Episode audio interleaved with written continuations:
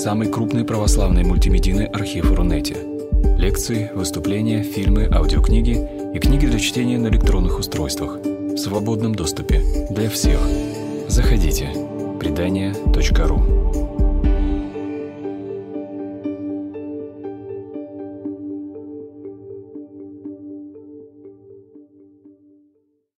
Так, сегодняшняя лекция посвящена первому появлению христианства в Китае.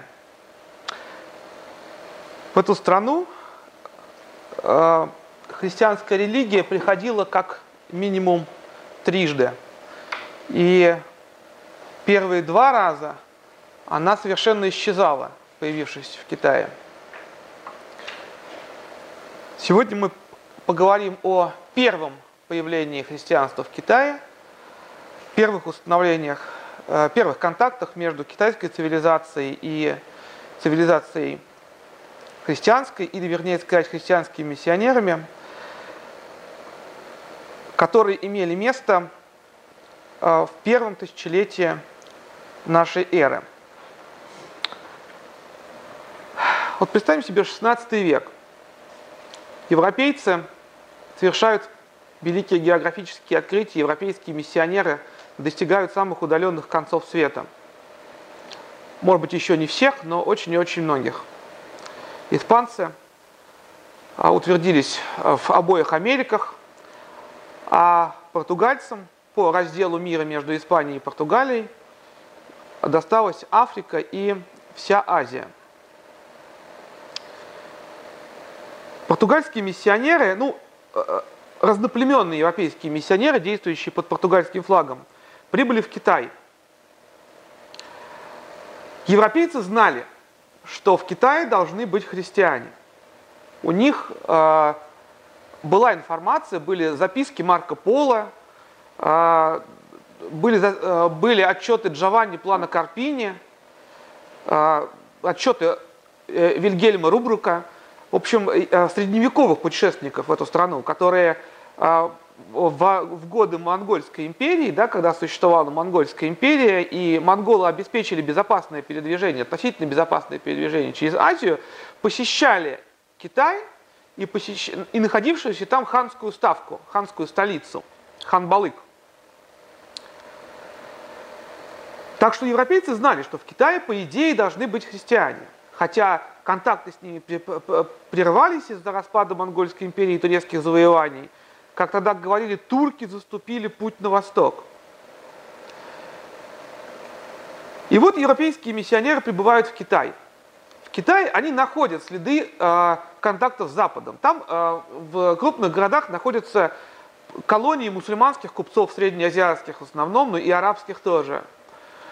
Э, в Кайфыне находится уникальная колония евреев, оторванных от всего мира – утративших э, связи со, ну, с иудейскими общинами э, в западных странах, да, и даже в Средней Азии, то есть полностью изолированных, но тем не менее там находится иудейская община. Но христиан в Китае нет. Более того, в Китае нет даже следов присутствия христиан, ну, былого присутствия христиан. Хотя документы, воспоминания и путевые отчеты говорят, что там были построены церкви, храмы, монастыри ну, хотя бы материальная культура могла ведь сохраниться так или иначе. Но ничего подобного.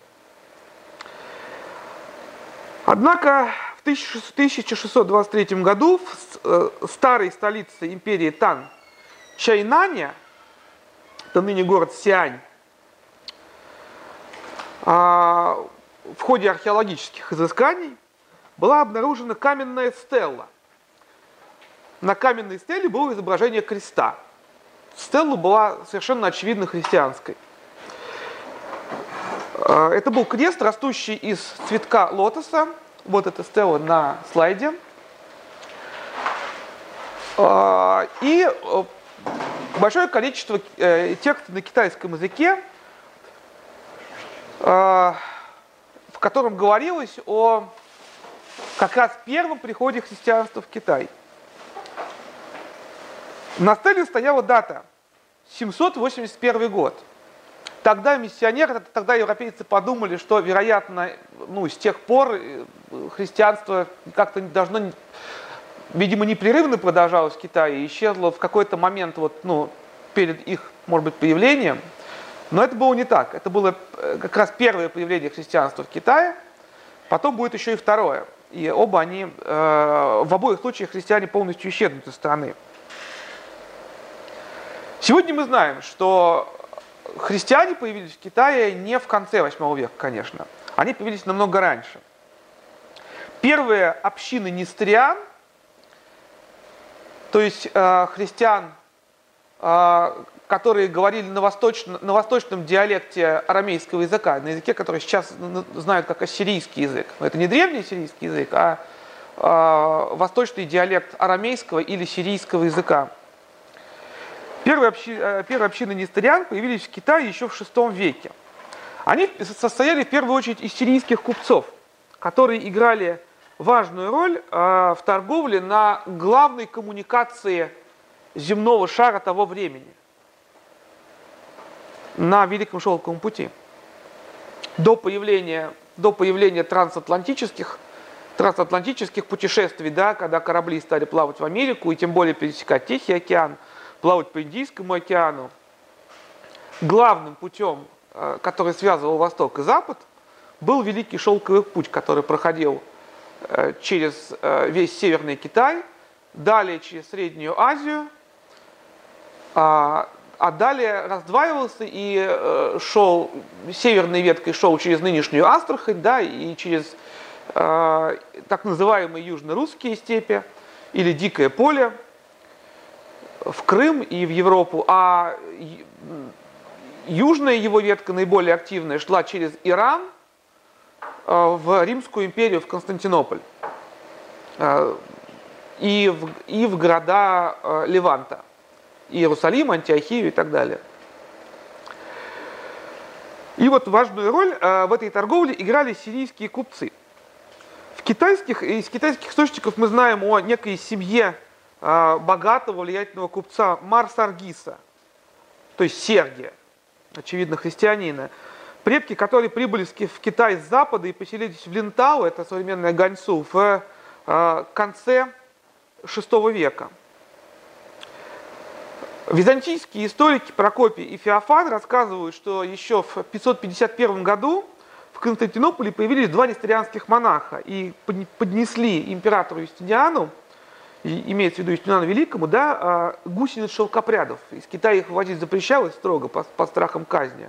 Но тем не менее, все, что запретно, оно привлекает к себе э, людей, которые желают этот запрет нарушить. И вот они их императору, э, византийскому императору, римскому императору подарили. Но, скорее всего, они их добыли не в Китае, а в Средней Азии. VI веку э, несторианские миссии, да, я хочу сразу оговориться, что когда мы говорим у слова несториане, есть богословское измерение, да, которое, э, это, у, которой есть, у которой есть негативная коннотация, когда говорят несториане, имеет в виду последователи истории как бы еретиков. Ну, я никаких богословских оценок давать не хочу, я по словам несториане имею в виду вот просто не, некоторую богословскую традицию, восточно-сирийскую, или, как сейчас говорят, ассирийскую традицию. А, христианскую. Но, тем не менее, этот термин, он устоявшийся, в том числе в западной историографии. Вот. И как, когда я его употребляю, я не имею в виду никакого отрицательного, негативного богословского содержания.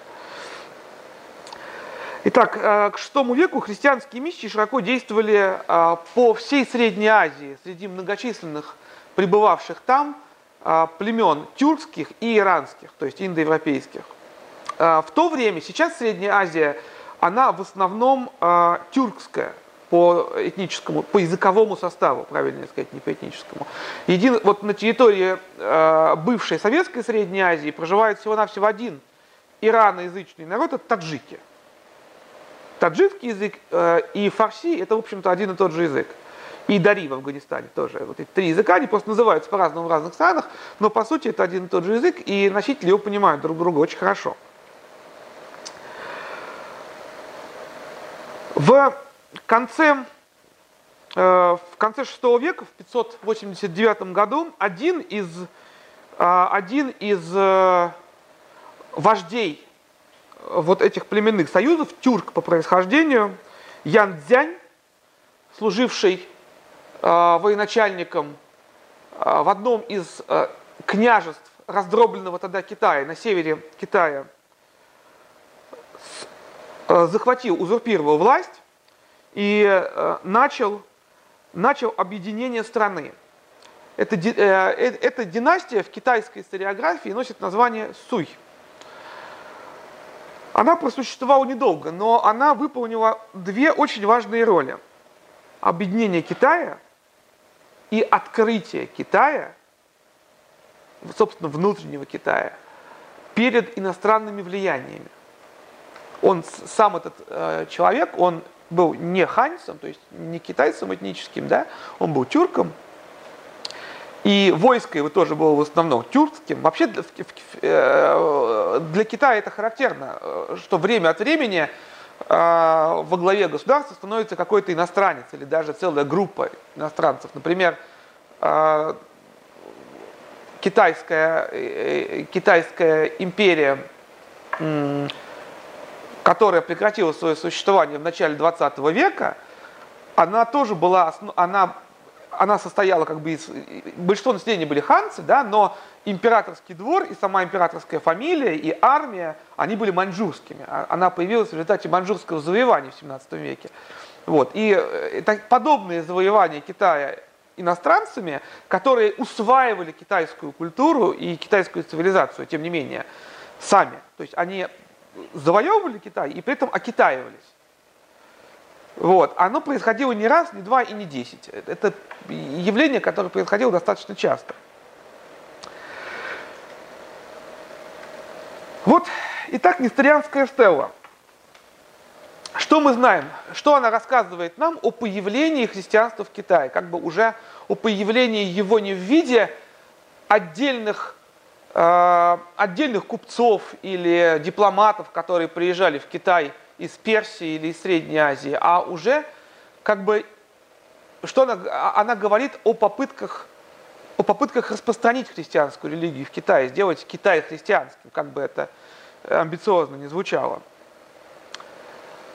Вот ее текст. Памятник, напоминающий о проповеди светлого учения Дацинь в Китае. Мы потом вернемся к значению слов Дацинь и светлое учение, но сейчас дальше отрывочек из э, текста памятника. Когда совершенный император Тайцзун, он правил с 627 по 649 годы, начал свое процветающее царствование во славе и великолепии, и просвещенно и мудро управлял народом, был в стране Дацинь некто человек высоких достоинств, то есть епископ, по имени Алабень, который по предначертанию лазурного неба повез с собой сутры истины. Исследуя ветрам, преодолел все опасности. В девятом году эра царствования Джэньгуань, то есть в, э, то есть в 635 году, он прибыл в Чан-Ань. Император отправил своего министра, князя Фан Суанлина с почетным караулом в западное предместье встретить гостя и проводить его в императорский дворец.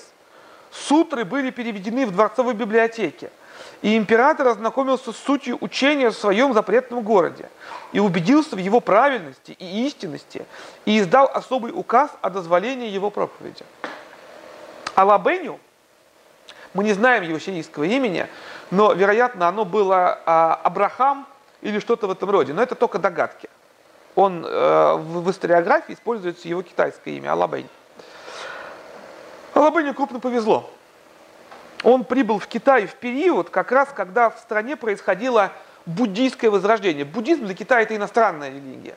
Это такая же, ну почти такая же западная религия, как христианство, манихейство или э, зороастризм, которые также проникали в Китай в это время.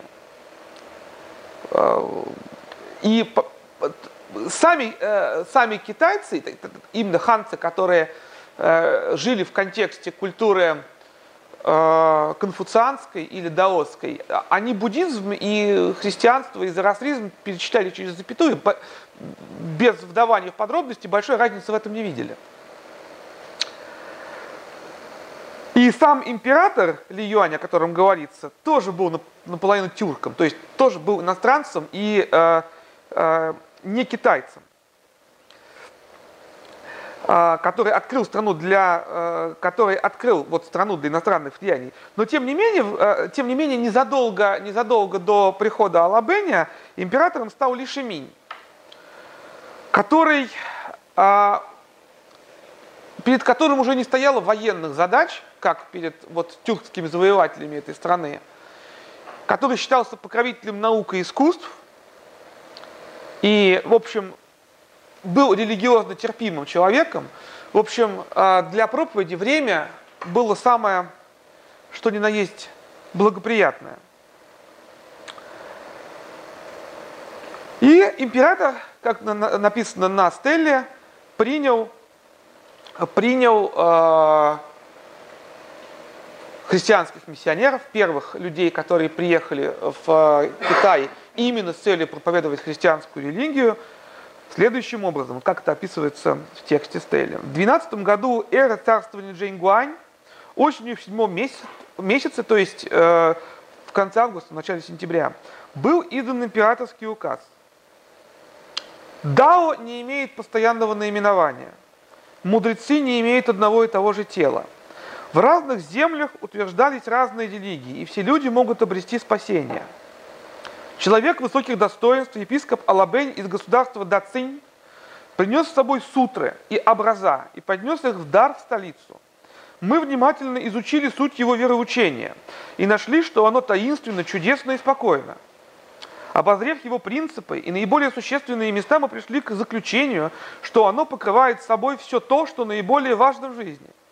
Его, его язык свободен от путанных выражений, его принципы так просты, что они прочно остаются в памяти.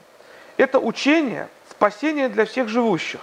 Оно благотворно для людей и потому может свободно исповедоваться во всей Поднебесной.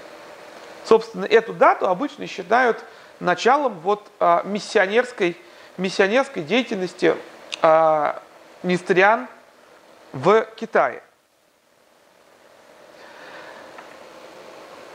Вот а, для того, чтобы мы лучше понимали контекст, Давайте посмотрим на карту.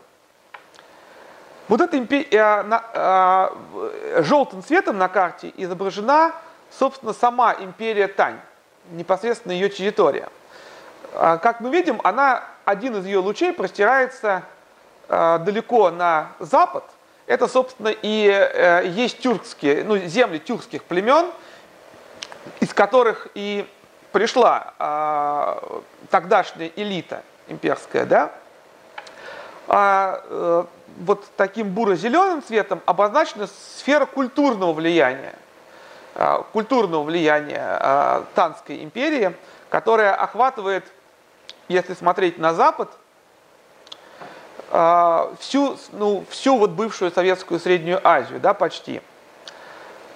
Там как раз в, в то время было очень много э, нестриан, очень много и монастырей построено, храмов, в том числе среди кочевых народов даже, и храмы, и монастыри кочевали вместе со своими племенами. И, соответственно, вот э, то влияние, которое э, Танская империя распространила на Запад, оно способствовало тому, что туда приходили э, люди э, с, э, из страны Дацин, которую тогда так вот называли, и совершался этот культурный обмен. Вот на этой карте показано а, распространение как раз нестерианского вероучения, христианского вероучения, да, нестерианской церкви а, в а, указанный период времени. Э, Зеленым цветом обозначены племена. Тут даже не важно, как они называются, просто чтобы мы примерно видели, какой вот охват, как бы они с севера накрывали да, территорию Китая – обозначены племена, а, люди, люди которых, да, представители которых массово принимали христианство в этот период времени. А, фиолетовыми крестиками показаны метрополии.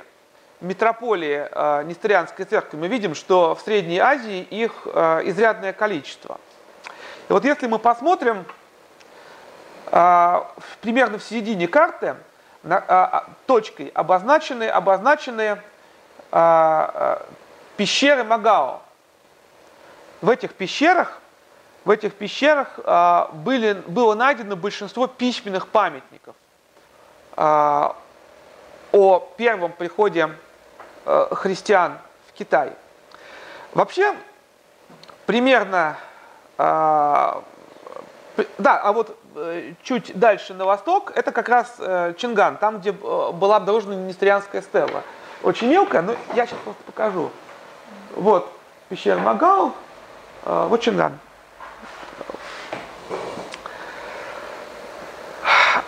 Вообще вот этот вот, э, вот эта вот территория около этих пещер Магао, э, там в то время находился крупный город.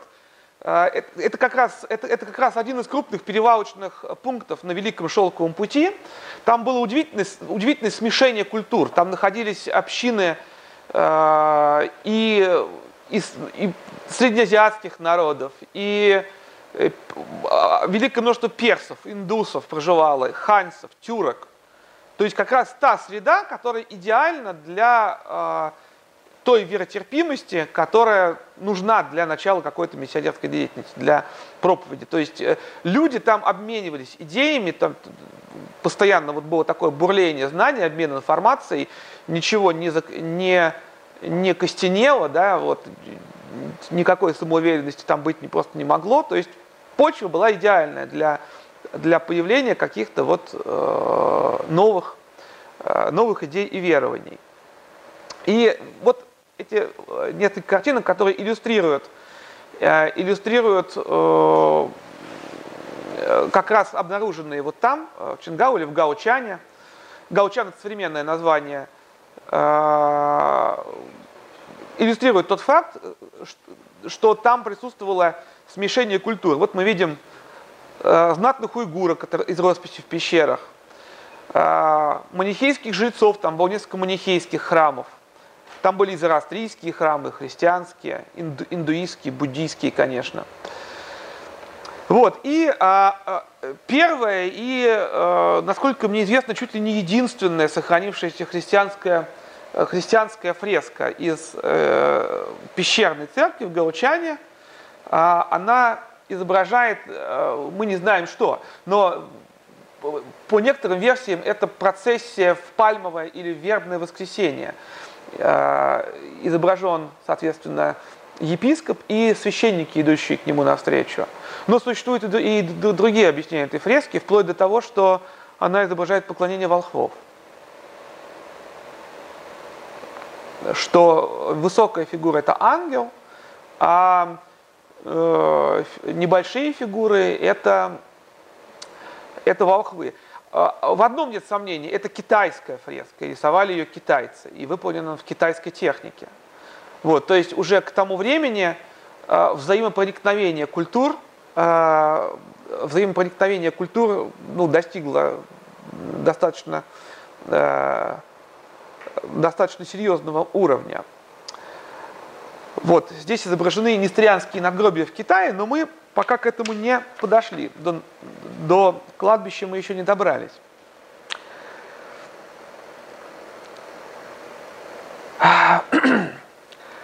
Следующий, э, следующий император после вот начала миссионерской деятельности Алабэня, э, император Лиджи, он также продолжал политику, политику веротерпимости, ну и как это часто бывает, э, периоды веротерпимости сменялись, сменялись гонениями.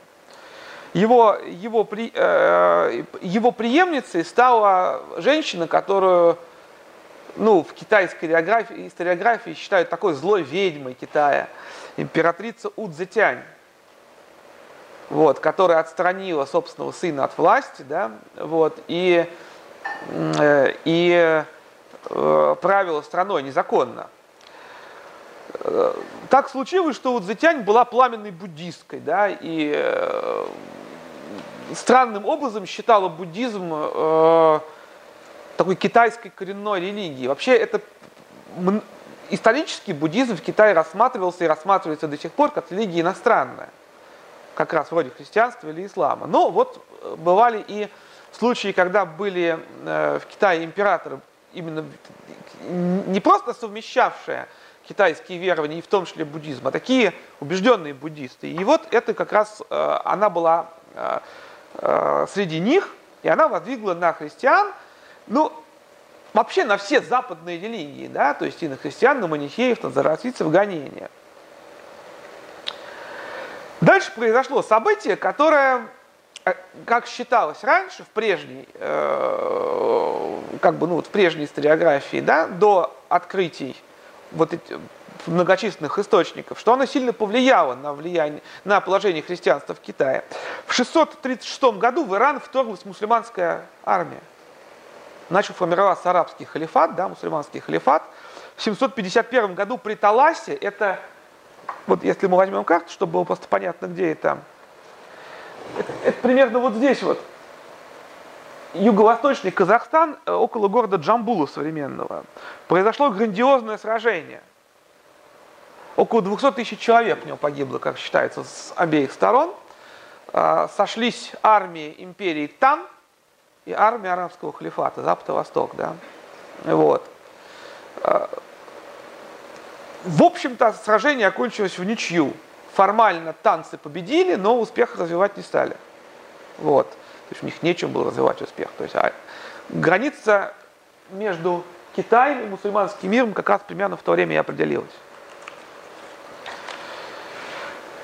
Вот, но, э, но вопреки, вопреки, э, казалось бы, очевидному, э, арабы, вот, мусульманское завоевание Ирана – то есть той базы, откуда, откуда приходили несторианские миссионеры, она не только не нарушила эту миссию, но, напротив, способствовала ей.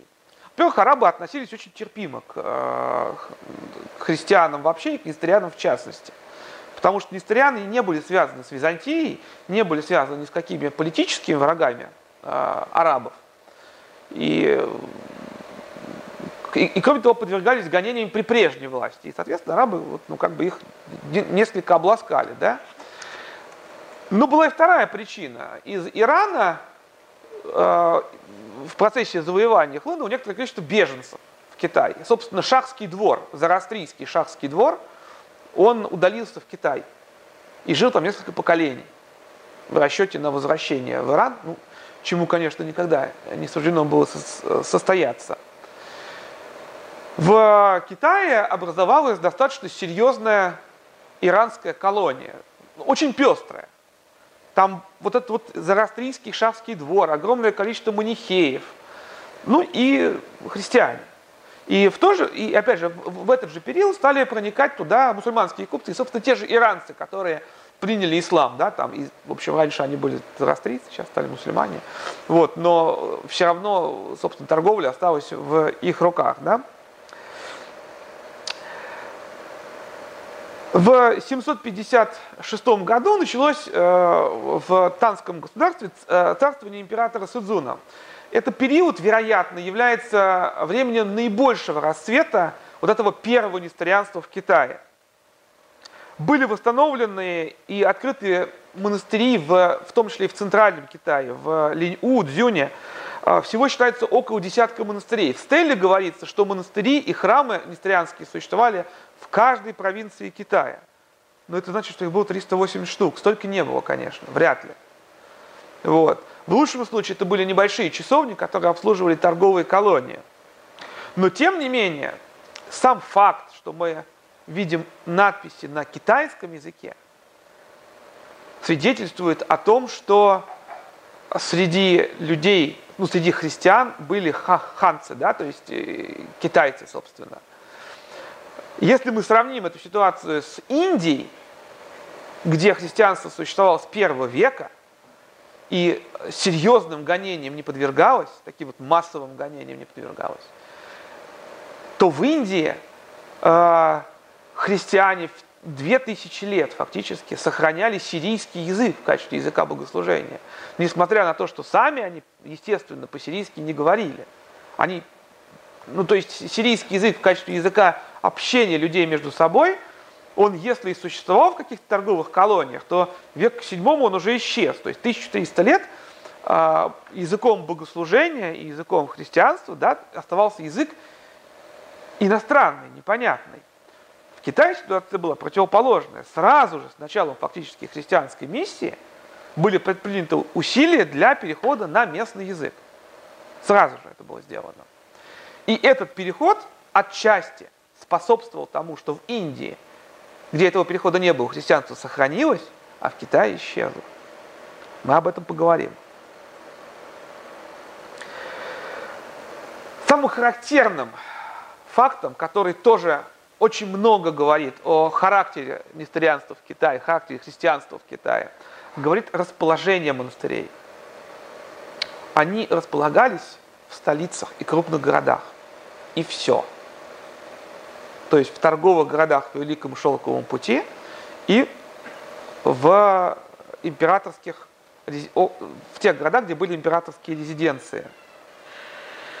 И, собственно, несмотря на попытки инкультурировать христианство в Китае, вероятно, что до последнего момента, до исчезновения, основной задачей э, христианского присутствия в Китае все-таки оставалось обслуживание, назовем это так, э, сирийских и персидских колоний, которые там, торговых колоний, которые там были христианство в Китае так и не шагнуло вот в деревню, да, грубо говоря, да, не стало распространяться среди э, народа, по крайней мере, широко не стало распространяться.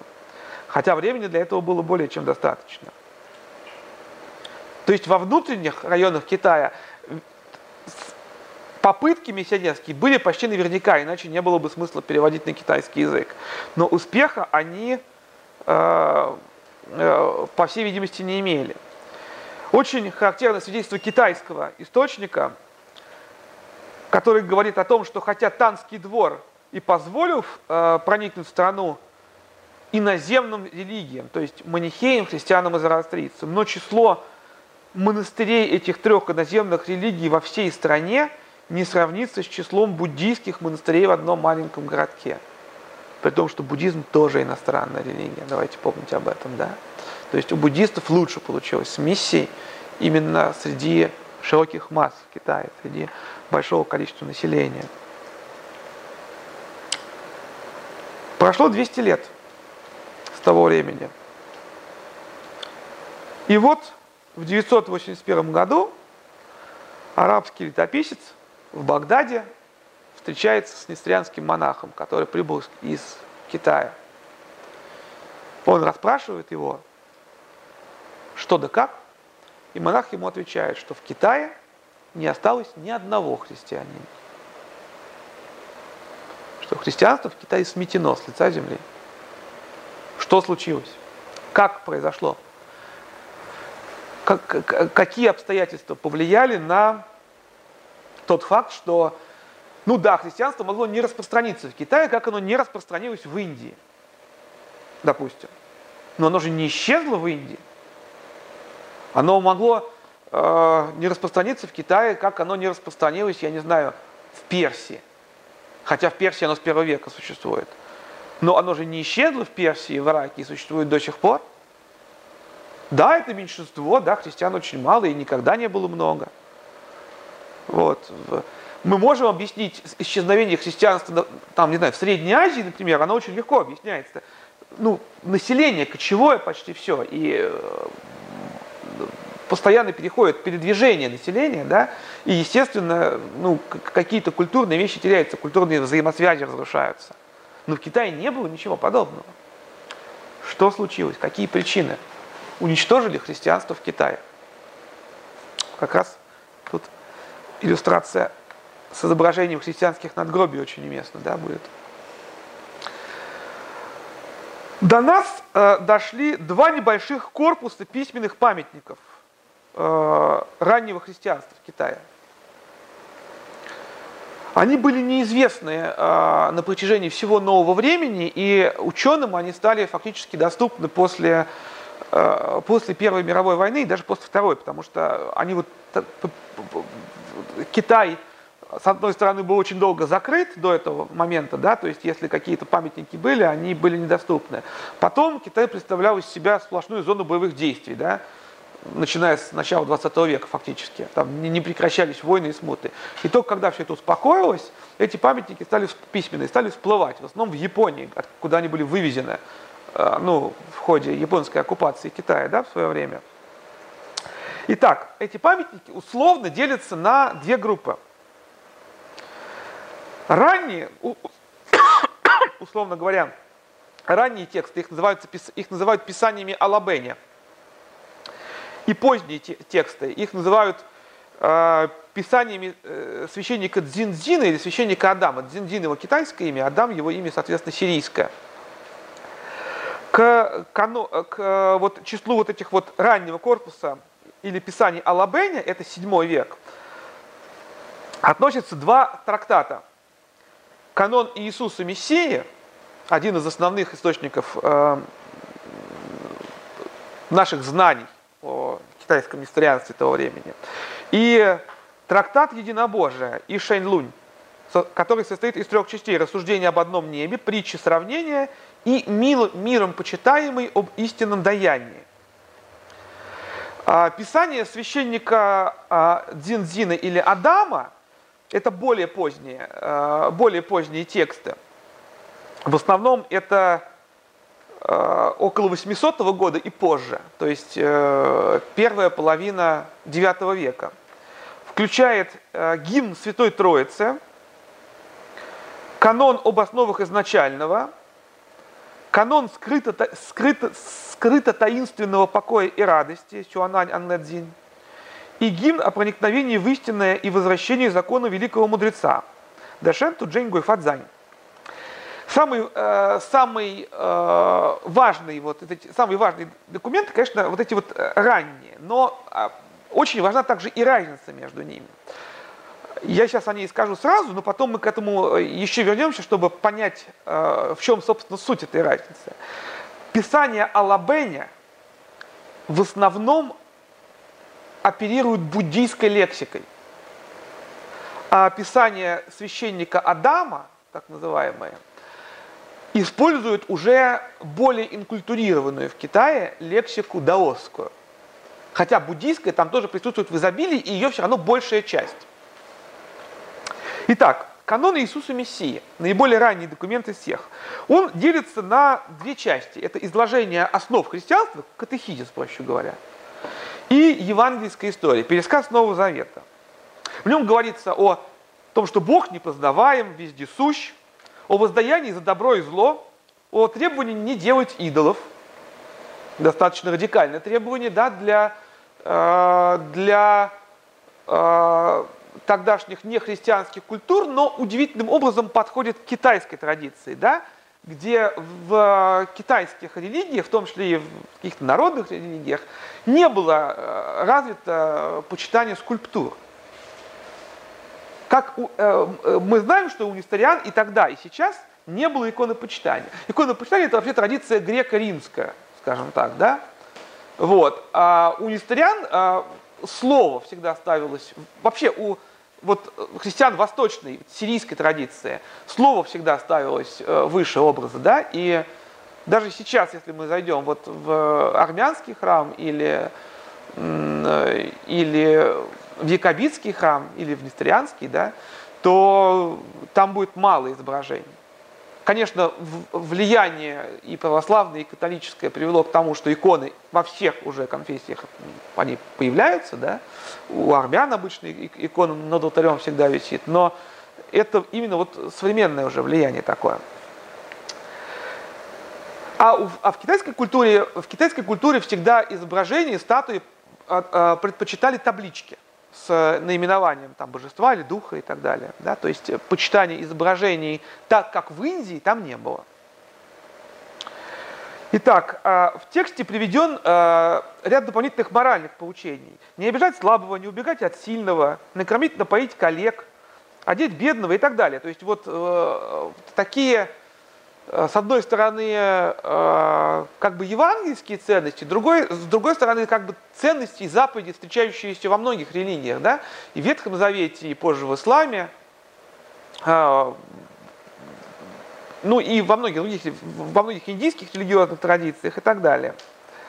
Вторая часть канона Иисуса Мессии, которая более, ну, как бы более важна, наверное, с точки зрения распространения христианства, это как раз это как раз э, пересказ евангельской истории. Она обрывается на смерти на моменте, на, на, момент, на моменте смерти Иисуса на, на кресте, но это, вероятно, потому, что просто часть документа дальнейшего утрачена. А, то есть рассказ-то был и дальше, но до нас он просто не дошел. Специфика канона в том, что фактически сразу же после прихода в Китай несторианские миссионеры стали несколько редактировать не только форму, но и содержание э, библейского послания. Форма, в форме они широко использовали нехристианские термины. То есть э, Бога называли Фо. Фо это Будда по-китайски. Просто без, без всяких адаптаций. То есть так и говорили, там, э, там где в Библии стоит призывающее имя Господень спасется, там стоит призывающее имя Будда спасется. То есть там, э, например, э, для обозначения, для обозначения Святого Духа использовался тоже специфический, специфический китайский термин лянфен, холодный ветер. Веяние, такое дыхание неба. Холодный ветер появляется перед каким-то небесным событием, перед появлением там какого-то видения, там, явлением дракона или что-нибудь еще такого там, каким-то мистическим событием. Да? Но Главное даже не в этой форме. Сразу же, э, поняв, как тут все устроено, миссионеры решили подредактировать не что иное, как 10 заповедей. Основна, основная заповедь сформулирована так. Служить Богу, служить императору и служить родителям. Если служение родителям еще понять можно, хотя для него. Э, это служение в буквальном смысле слова, религиозное служение родителям имеется в виду. Это не чти отца своего и мать свое. Это, там, там, стоит, э, там стоит конфуцианский термин сыновняя почтительность, да? подразумевающий служение родителям, в том числе и после смерти родителей. Вот. Но когда в 10 заповедей вводится, и в, вообще даже не, не то, что в 10 заповедей, а в как бы формули, формулировку основной заповеди вводится служение императору, это уже говорит о многом. Вместе взятые канон Иисуса Мессии и текст единобожия дают э, достаточно связанное изображение новозаветных событий. Канон, он начинается с истории рождения младенца Иисуса – в нем говорится и о появлении, о появлении рождественской звезды, о принятии э, Иисусом крещения от Иоанна, о сошествии холодного ветра Святого Духа, да, о чудесных исцелениях, ненависти фарисеев, суде у Пилата, смерти на кресте. Э, достаточно точно передается содержание Нагорной проповеди, упоминается о падении Адама упоминается об э, искупительном характере жертвы Иисуса. То есть все это вполне укладывается в христианскую ортодоксию на самом деле. Э, достаточно близко, вот в трактате Единобожия, достаточно близко новозаветному тексту пересказана история положения в гроб, стражи около пещеры, воскресения Христова. Э, далее рассказывается о явлении, о явлении ученикам, Иисуса и о мученичестве первых христиан. Тем не менее, э, тем не менее, несмотря на то, что, несмотря на то, что обо всем этом говорится, то главное, что чем э, сирийские и персидские миссионеры пытались как бы привлечь к себе китайцев, ну, китайцев в широком смысле слова, да, жители империи Тан, это было в первую очередь практические последствия христианства, его практическая сторона. Тут имеет, наверное, смысл э, вернуться к термину «дацинь». Мы в самом начале слышали о том, что миссионеры говорили о себе как о пришедших из э, страны Дацинь. Дацинь буквально означает великая цинь. Цинь это древнее название Китая, историческое. От него происходит латинское слово «сина», английское слово «чайна». Вот, и э, название Китая во многих языках. Само это слово восходит к империи Цинь, как это, это в общем-то, и понятно на слух. А, первый, первому единому китайскому государству полулегендарному, созданному императором а, Цинь Шихуанди. А да Цинь значит великая Цинь. То есть как мы, только еще больше и лучше. Этим термином обычно в Китае, а, на русский язык очень часто этот термин переводят за окраинный Запад. Вот, ну, когда э, какие-то книги по, особенно художественную литературу, связанную с Китаем, вот мы читаем, да, вот можно встретить термин «за окраинный Запад». Вот «за окраинный Запад» — это «дацинь». Словом «дацинь» э, называли, словом «дацинь» называли, например, Римскую империю в Китае. Представления, правда, китайцев о том, что вообще в этом доцине происходит, были ну, самые мифические. Это, это, это, это было тридевятое царство классическое. Ну, примерно такие же, как у европейцев о Китае, да? Страна, где много золота и какие-то чудеса. В общем, куда путешествовал Марко Поло, который с с три короба наврал о своих путешествиях тоже, чтобы придать им вес дополнительный. Вот. И когда ассирийские миссионеры поняли, какие представления об, собственно, доцине э, существуют в Китае, они не стали разочаровывать китайцев. А, описывая нравы восточной части Римской империи, а, несториане пишут так. Там нет разбойников. Люди живут в счастье и в мире. Практикуется только одна сияющая религия – а, а у власти находятся только добродетельные правители. Территория обширна, а литературные произведения великолепны. Это не они придумали. Это, это, это не хвостовство людей э, своей родиной. Тем более, что Дацин не является их родиной. Сирийские миссионеры прибывали э, из страны, которая в Китае называлась До, Персия у, у, которых, собственно, у Персии, у Персии и у китайцев представления были ну, гораздо более адекватные.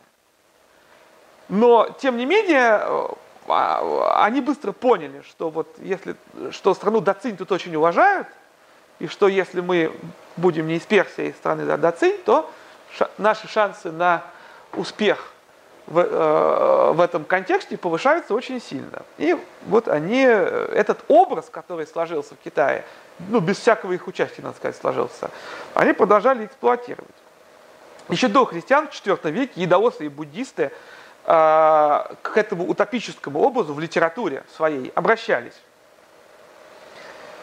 Но что, э, э собственно, нестрянские миссионеры откорректировали э, этот образ вот этого волшебного царства тем, что они пояснили, почему там так хорошо. Там так хорошо не просто так. Потому что китайцы, они по-своему объясняли, почему там хорошо. Там много золота и кораллов. Ну, конечно, хорошо в стране, где много золота и кораллов. А э, нестрянские миссионеры сказали, да нет, золото и коралл там, конечно, есть. Но хорошо там, потому что там исповедуется сияющая религия, то бишь христианство. Отдельно надо э, коснуться этого термина «сияющая религия». Собственно, почему? Почему э, э, используется именно вот это вот, именно вот это специфическое выражение дзиндзяо, сияющая религия по-китайски дзин-дзяо. Ну, самое простое решение, которое, самый простой ответ на этот вопрос, э, который первоначально как бы европейцы для себя сразу, что называется, выбрали, и тема была почти закрыта, это то, что, ну, значит, ну, почему сияющий? Ну, вот Мессия как образ света, да? Явление, явление Христа как явление света. А, поэтому религия сияющая. Но э, все несколько сложнее. Э, в то время основной, не, даже не по количеству основной веткой буддизма в Китае, а по качеству имперским буддизмом, то есть э, той школой буддизма, которая исповедовалась в, ну, в императорской столице, в Чанане. Э, была буддийская секта, или, ну, слово секта тоже тут не, не имеет какой-то отрицательной коннотации в буддизме, которая называлась Даджидзяо, то есть э, секта учения Великого Солнца. Нестыряне поняли, что иероглиф, обозначающий свет, дзин, ассоциируется вот в том контексте, в который они прибыли, с правильной религией. Это такой знак качества. Если религия называется, если там присутствует иероглиф дзин, это правильная религия, хорошая. Можно с ней уже, с такой религией можно и к императору не стыдно. Вполне возможно, и вполне возможно, что э, действительно буддийский термин, буддийский термин был заимствован э, сознательно, как, как были заимствованы сознательно множество буддийских терминов при переводе, при переводе текстов. Нам сейчас очень сложно судить, кто вообще переводил несторианские тексты для, на китайский язык. Были ли это сирийские миссионеры, выучившие китайский язык, или это были китайцы, принявшие христианство. Или, что вполне возможно, это были китайцы, не принявшие христианство, которые просто выполняли свою работу переводчиков и переводили тексты по э, повелению императора, который был большим покровителем э, всяческих наук, искусств и собирал огромную библиотеку в своей столице. Но э, надо сказать, что не исключается и возможность обратного влияния. Будь, как мы, вот если мы снова давайте вернемся к карте, не можем мы от нее никак уйти, вот к этой, например. Сейчас мы знаем, что вся Средняя Азия, она, ну, как бы мусульманская, да, в основном. Но прежде так не было.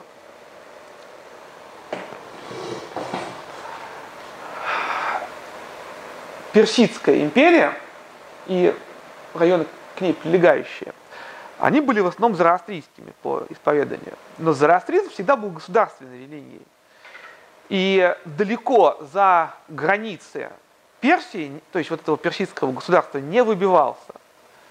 А то, что сейчас мы знаем как Пакистан, Афганистан и значительная часть Средней Азии, Бактрия, Сагдиана, а, все эти территории – находились под очень сильным влиянием буддийской культуры. И многие, не только жители, но и правители этих территорий были буддистами. Но это был не просто буддизм, это был буддизм западный, буддизм, который в свою очередь а, очень тесно переплетался с культурой греческой, и вернее даже не греческой, а эллинистической. Со времени с тех времен, когда эти территории были завоеваны Александром Македонским, а, там получил распространение и греческий язык, и греческая культура. И там возникло такое явление культурное, широко известное и изученное, как греко-буддизм. Да? То есть э, буддизм, существующий в контексте греческой культуры. Мы знаем, что самые ранние статуи и изображения Будды, скульптурные изображения Будды – возникли под влиянием греческих образцов. Даже в самой Индии. И вот в этой территории, совпадающей географически с распространением несторианства за пределами Персидской империи, греко-буддизм, то есть буддизм, который умел говорить на западном языке – и языке, и в лингвистическом смысле, и в философском смысле, да, был очень распространен. Ну вот мы знаем, что там вот статуи Будды, вот талибы взрывали в Афганистане, если вы помните, был случай, да, но буддизм был гораздо дальше на север распространен. На значительной, в значительной части Средней Азии учение Будды исповедовалось. Вот. Исповедовалось и было понятно людям Запада. Вполне возможно, и многие современные ученые, исследователи это мнение разделяют, что не только буддизм повлиял на несторианство в Китае, но и обратное влияние было, причем до прихода буддизма в Китай. Вот до прихода этих школ буддизма в Китай, правильнее сказать, да? То есть буддизм приходил в Китай во многом проникнутый, подчеркнутыми из христианства идеями. Из христианства, из греческой философии, идеями, которые, скажем так, не, не то, что это были какие-то обязательно библейские идеи, да, но это были идеи, которые были общие у э, христианства и буддизма. Там идея о ценности страдания, например. В изначальном буддизме как бы страдание это то, от чего нужно бежать. Ну, спасаться. От чего спасает учение Будды? От страдания, в первую очередь. Правильно? Вот. Но, э, но во многих, во многих э, школах китайского буддизма говорилось о ценности страдания. Говорилось о ценности отношений между людьми, вот основанных на любви, на взаимопонимании, не, не просто э, буддийское сострадание всему, как что называется, нашим собратьям по общей темнице этой жизни, да, а именно, именно более активная позиция э, в социальном плане формулировалась. Так что, возможно, э, э возможно, э, даже наоборот, что маленькая буддийская группа какая-то приобрела свое влияние от христианства, подчеркнула его от христианства. Такое тоже возможно. Мы этого не знаем наверняка, вряд ли когда-либо когда-либо узнаем. Много раз а, различные ученые, исследователи этой проблемы высказывали, а, называли причины исчезновения христианства в Китае. Главные, базовые причины. Давайте мы их тоже назовем, попробуем разобраться, действительно ли это было так или нет. Причин таких, по большому счету, две – Начнем с первой. Первая причина – это провал миссионерской стратегии, которую выбрали несториане в Китае. Или говоря, или называя вещи своими именами, разбывание христианства. Несториане в Китае столкнулись с культурой, ну, как минимум, не ниже собственной, да, а, в общем-то, и превосходящей, возможно, в каких-то аспектах культуры их одной Персии да, и э, Восточной Сирии.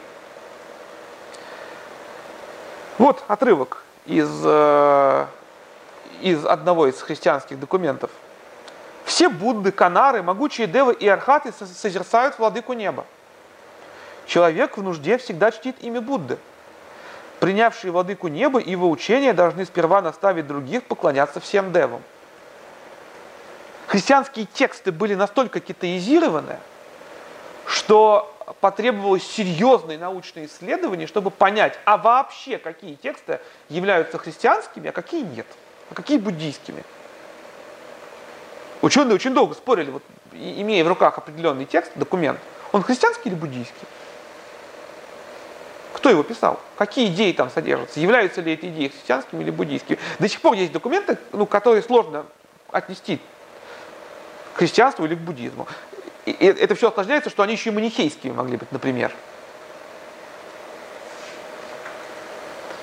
Но после, э, и, и, и собственно, протеста, многие протестантские исследователи как раз и говорили, что, ну, конечно, они провали, э, крах потерпела христианская миссия там, потому что она перестала быть христианской в какой-то момент. Она э, вместо того, чтобы библейское послание доносить до китайцев, да, а, миссионеры и их китайские ученики, да, они превратились просто ну, в таких философствующих мудрецов, которые с китайцами на языке китайской культуры размышляли о том, ну, вот как о хорошей жизни, как жить, как, как, как жить хорошо, как жить правильно, вот, о, о, о добродетели. Размышляли и беседовали, с, собеседовали о добродетели. Но после обнаружения канона Иисуса Мессии стало понятно, что ну, разговоры о добродетели, конечно, были, но библейское послание нестерианские миссионеры донесли во всей полноте до китайцев. И э, вот эта вот контекстуали, контекстуализация необходимая миссионерская, да, то есть попытки наведения мостиков между культурами, да, таких соответствий и так далее, она, в общем, не вышла за рамки приличий. Она не вышла за те рамки, когда христианство перестает быть христианством, теряет, теряет аутентичность. Да, э, э, и э, буддийские термины использовались. Но по, по, из буддийских же источников мы знаем, что буддисты рассматривали это как угрозу себе. Они боялись, что использование буддийских терминов в христианской проповеди приведет к тому, что буддисты станут христианами, а не наоборот. Тем не менее, все-таки здесь был серьезный подводный камень. Христианская, э, несторианская теология, и вот тут я уже употребляю слово несторианство в конфессиональном смысле, несторианская теология с подчеркиванием, с подчеркиванием именно человеческой природы Христа, как бы э, она абсолютно ортодоксальная, в общем, по большому счету, потому что в несторианстве э, не отрицается, что Христос является Богу-человеком. Но, тем не менее, одно дело как бы формальная ортодоксия, другое дело именно традиция, где, где, где ставится ударение. Так вот, эта теология с подчеркиванием человеческой природы Христа, она вполне себе э, была безвредной в сирийском контексте или в персидском контексте. Но попав в китайский контекст, она выстрелила попав в контекст, где и так делается постоянно упор на практике, на пощустороннем, где э, явления какие-то там вот э, мистические, рай, ад, загробная жизнь, рассуждение о Боге, э, это все не входит в китайскую традицию. И вот попав в этот контекст, э, несторианская Э, теология выстрелила, в общем, сыграла отрицательную роль. Оказалось, что ее акцент, вот этот вот на, на э, человеческой природе э, креста, выпячивание этой человеческой природы, такое вот сугубое, оно сыграло отрицательную роль, и с одной стороны, им это было на руку, потому что этот акцент помогал избегать трудных для китайцев вопросов христианского учения. Он помогал ну, не говорить на, на, на те темы, которые китайцам были либо непонятны, либо неинтересны, которые могли вызвать отторжение. Другой стороны, э, но, но с другой стороны, как бы отказ говорить на эти темы привел к тому, что э, основой дискурса вот этого миссионерского как раз стала, в общем, вот э, роль христианства как положительного фактора в устроении общества. Да, вот. Вспоминаем сказки да, по «За окраинный Запад». А второй аспект – это чрезмерная зависимость от власти. Помните, да? Служить Богу, служить императору и служить родителям.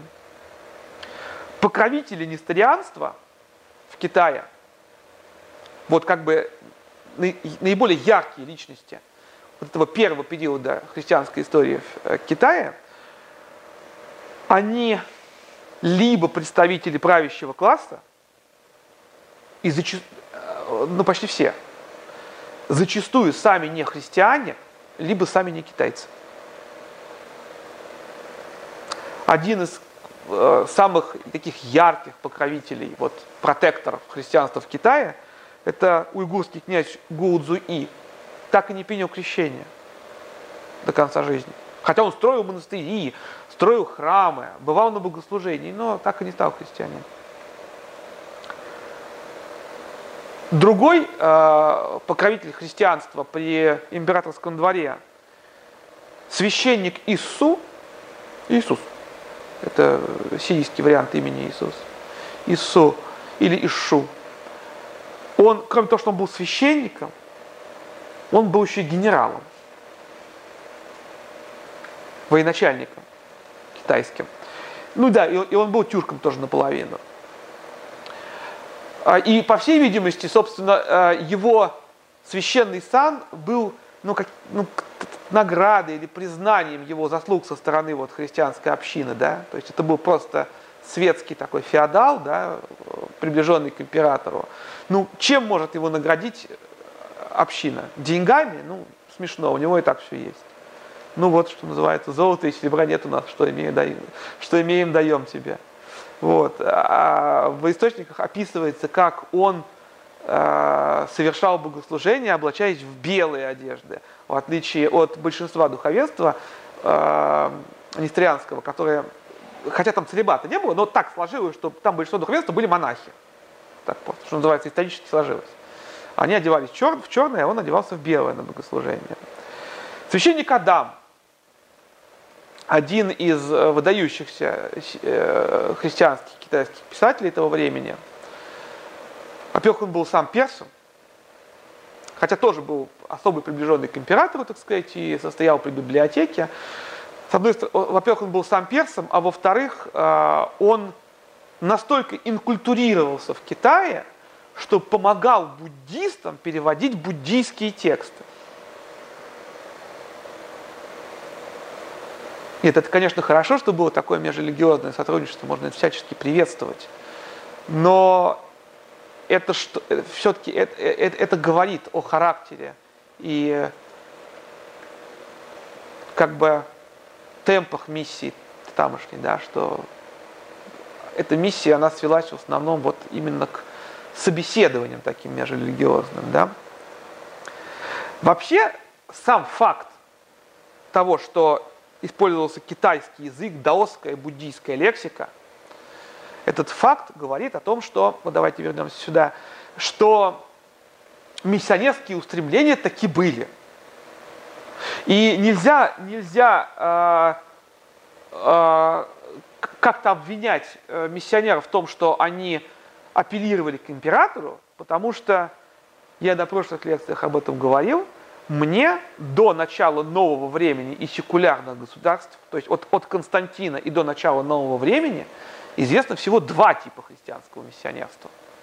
Это когда первый тип, так, так сказать, константиновский, да, это когда обращали правители миссионеры, ну, а правитель потом уже со своими методами обращал всю страну, своими рычагами действуя.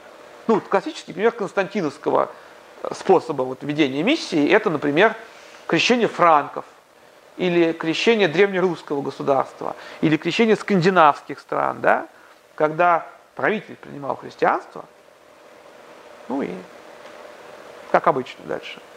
А второй тип миссии – это колониальный. Это когда э, центр силы, который толкает принятие подталкивает к принятию христианства, находился вовне – так или иначе страны. Вот, э, то есть, когда страна подвергалась либо завоеванию, например, Америка, классический колониальный способ принятия христианства. В Америке индейских вождей в христианство не обращали для того, чтобы они среди своих подданных распространяли эту религию. Нет. Там их убивали просто, и все, индейских вождей, и, и завоевывали территории, и уже колониальные власти э, обращали местное население в христианство так или иначе, да, создавали э, контекст для обращения людей в христианство. Либо это было тоже вполне себе колониальный тип, когда не было военного вторжения, не было завоевания буквально, но была сильнейшая культурная экспансия в ту или иную страну. Да? Ну, э, можно привести пример, например, распространения православия среди народов Сибири и Дальнего Востока русскими миссионерами. Часто, часто эти миссионеры появлялись до того, как туда приходили казаки, да? Вот. Не, не всегда было так, что сначала завоевывали, а потом приходили миссионеры. Было и наоборот. Но за спиной у этих миссионеров стояла мощная империя. Мощная не только в военном смысле, но и в культурном смысле. Они предлагали людям такой мощный культурный апгрейд, против которого ну, ну, нереально было устоять просто. Даже без прямой угрозы военной экспансии. Поэтому обвинять сирийских миссионеров, что они не придумали какой-то третий способ миссионерства, нельзя, потому что его не придумал никто. Никакого третьего способа миссионерства со времени Константина Великого до возникновения вот секулярного общества современного просто не существовало. Я, по крайней мере, его не знаю, я с ним не знаком. Если кто-то мне расскажет, я буду благодарен. Тем, то есть действовать независимо от светских властей никакой миссии было невозможно. Бессмысленно говорить, что вот они э, э, пошли сразу на поклон к императору, едва придя в Китай. Если бы они этого не сделали, их там просто не было. По-другому просто было нельзя и не бывало по-другому. Других примеров история не знает. Тем не менее, одно дело пойти на поклон к императору, выразить ему свои, так сказать, э, свой свое уважение, да, попросить его разрешения на проповедь. Это одно. Так сделали католики, когда прибыли в Японию. Да, они тоже заручались поддержкой светских властей. И, в общем-то, были не против и императора обратить в христианство, и сюгуна. Вот. Но одно дело действовать, как бы оказывать императору светские почести, а другое дело фактически усвоить местное китайское учение об императорской власти, как бы мы сказали, да, то есть то представление об императоре, которое разделялось обществом об императоре, как о сверхчеловеке, да, как о э, некоем существе, стоящем, стоящем над э, прочими, над прочими людьми. И э, мы не знаем, насколько, собственно, сами сирийские миссионеры усвоили это учение, но то, что они э, его всячески проповедовали, и э, всячески в их текстах оно содержится, это факт. Как, как я уже говорил, сирийской церковной традиции чужды изображения. В нестерианских храмах нет икон – Хотя они ни в коем случае не иконоборцы, они современные, э, современные богословы и служители Ассирийской церкви Востока подчеркивают все время, что мы что у нас нет ничего иконоборческого, и даже вешают иконы в своих храмах сейчас они, чтобы просто показать, что мы почитаем иконы на самом деле. То есть мы не видим в этом что-то плохого в иконах. Вот. Но так сложилось, что иконы они в богослужении не используют. А в Китае они стали использовать изображения. Изображение императора. И это были единственные изображения в нестрианских монастырях. Стали.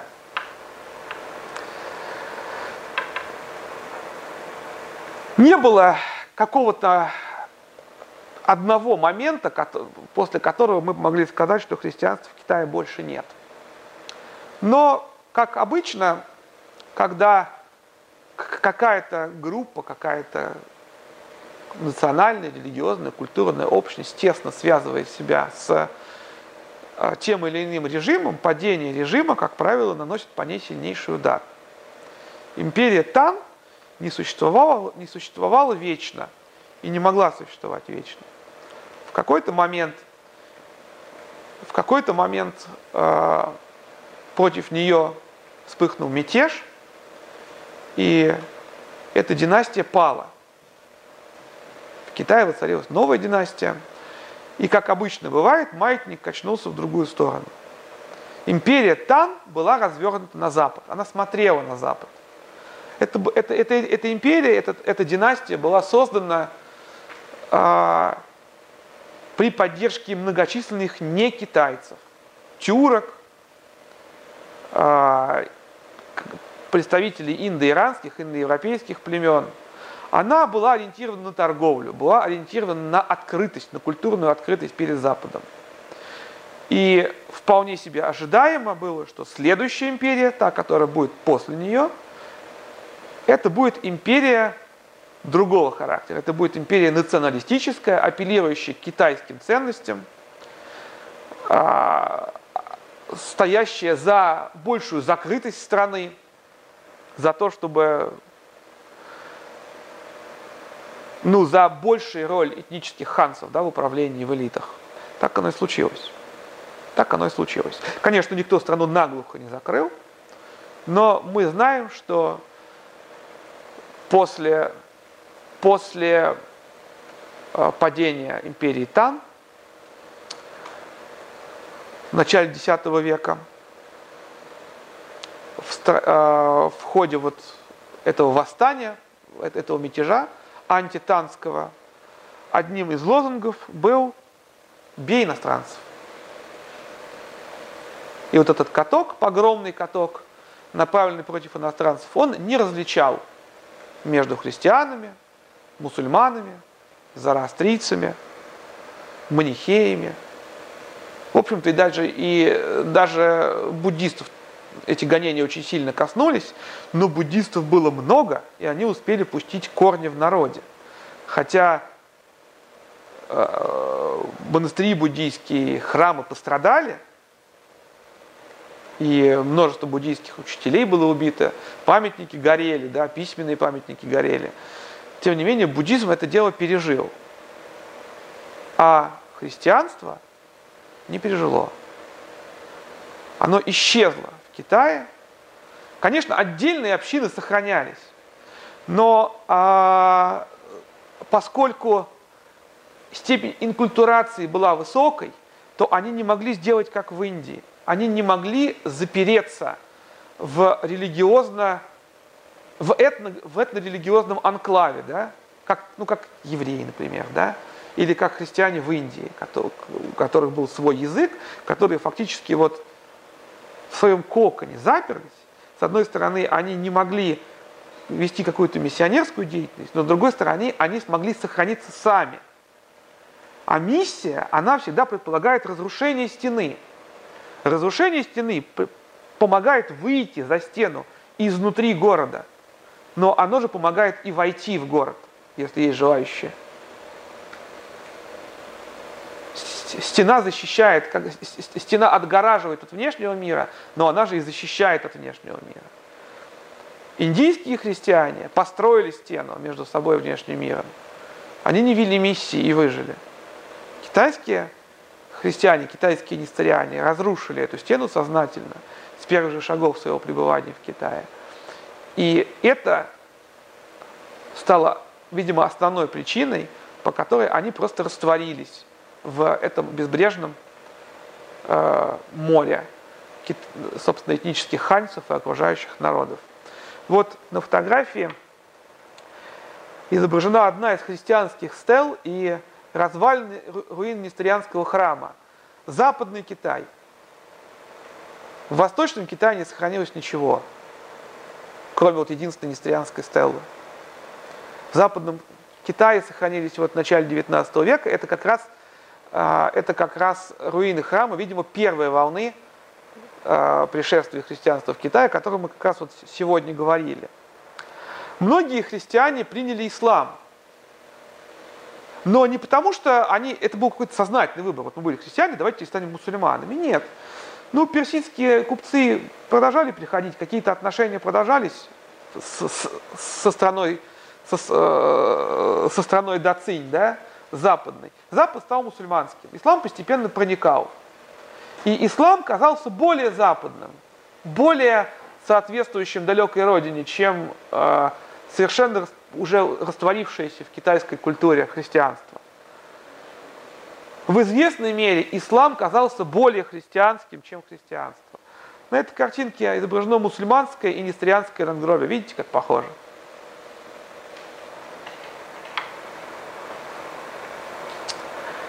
Сейчас, наверное, единственным сохранившимся памятником христианского зодчества в Китае является вот эта пагода Дацинь. Римская башня, как ее обычно переводят это название. Дацинь, как раз то самое слово за окраинный запад, да? Вот. Это пагода, о которой даже точно неизвестно, христианская ли она. Она, безусловно, использовалась христианами э, на протяжении примерно 200 лет – там сохранились христианские артефакты. Но, и до, и, но после этого она в течение веков была буддийской, там находился буддийский храм, до того момента, как она была заброшена, примерно в 16 веке. Возможно, и до этого она была буддийской, а возможно и нет. Мы не знаем. Вот такова была история первого пришествия христианства в Китае. Потом было и второе пришествие. Это отдельная тема, когда во времена монгольского завоевания, да, когда великий Чингисхан объединил монгольские племена, не только монгольские, а многие кочевые племена, и, и завоевал в том числе и значительную часть север, ну, весь северный Китай, собственно, до только южный Китай остался свободным от монгольского влияния, но, но туда совершались походы периодически. Вот. И в, как раз вот под этой под этим монгольским скипетром э, произошло второе, второй приход христианства на территорию современного Китая, э, второй расцвет христианства в Китае и в Средней Азии в том числе. Хотя христианство никогда и нигде не становилось религией большинства, кроме нескольких кочевых среднеазиатских племен, да, уйгуров, например, которые в какой-то момент были христианами в большинстве своем. Тем не менее, э, вот этот второй приход, он состоялся. Но это не было возрождением китайского христианства. Это был действительно второй приход христианства на территорию современной Китайской Народной Республики из Персии и Средней Азии. А то первое христианство, которое пыталось стать... Да, и э, вот в случае со второй попыткой уже не было, э, не предпринимались усилия по переводу каких текстов на китайский язык, и как раз то, то, христианство, оно было на территории Китая, но не было китайским. Вот, а вот попытка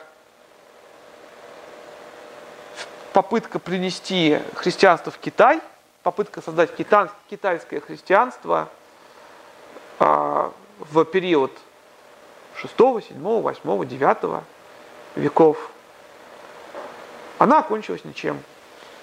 С одной стороны, окончилась ничем в том смысле, что не было сплошной преемственности между нестерианами той эпохи и современными китайскими христианами.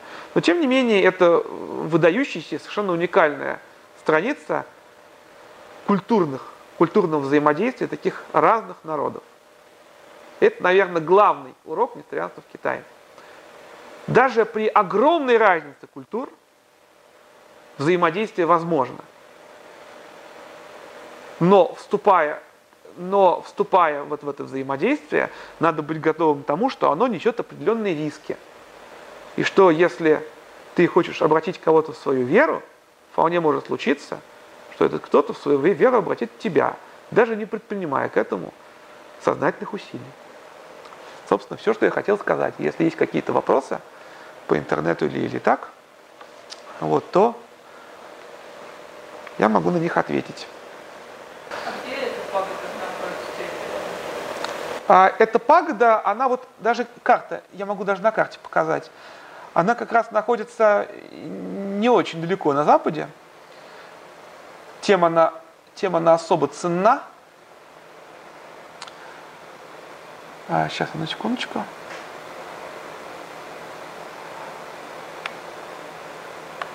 Она вот здесь находится, видите? Ок, а, не неподалеку от, собственно, того места, где и Стелла была обнаружена. Вот. Это как раз все находится более, более или менее в центральном, э, э, в центральном Китае. В чем как раз ее вот такая вот уникальность, что как, как далеко в Китае проникло, проникло христианство. Вот. Вот так вот. История, с одной стороны, грустная, с другой стороны, ну, не такая уж она и грустная, наверное. Вот. Все, вопросов нет? Тогда можно закончить. Лекция проведена и записана по заказу православного мультимедийного портала «Предание.ру». Лекции, выступления, фильмы, аудиокниги и книги для чтения на электронных устройствах – в свободном доступе для всех. Заходите. Предание.ру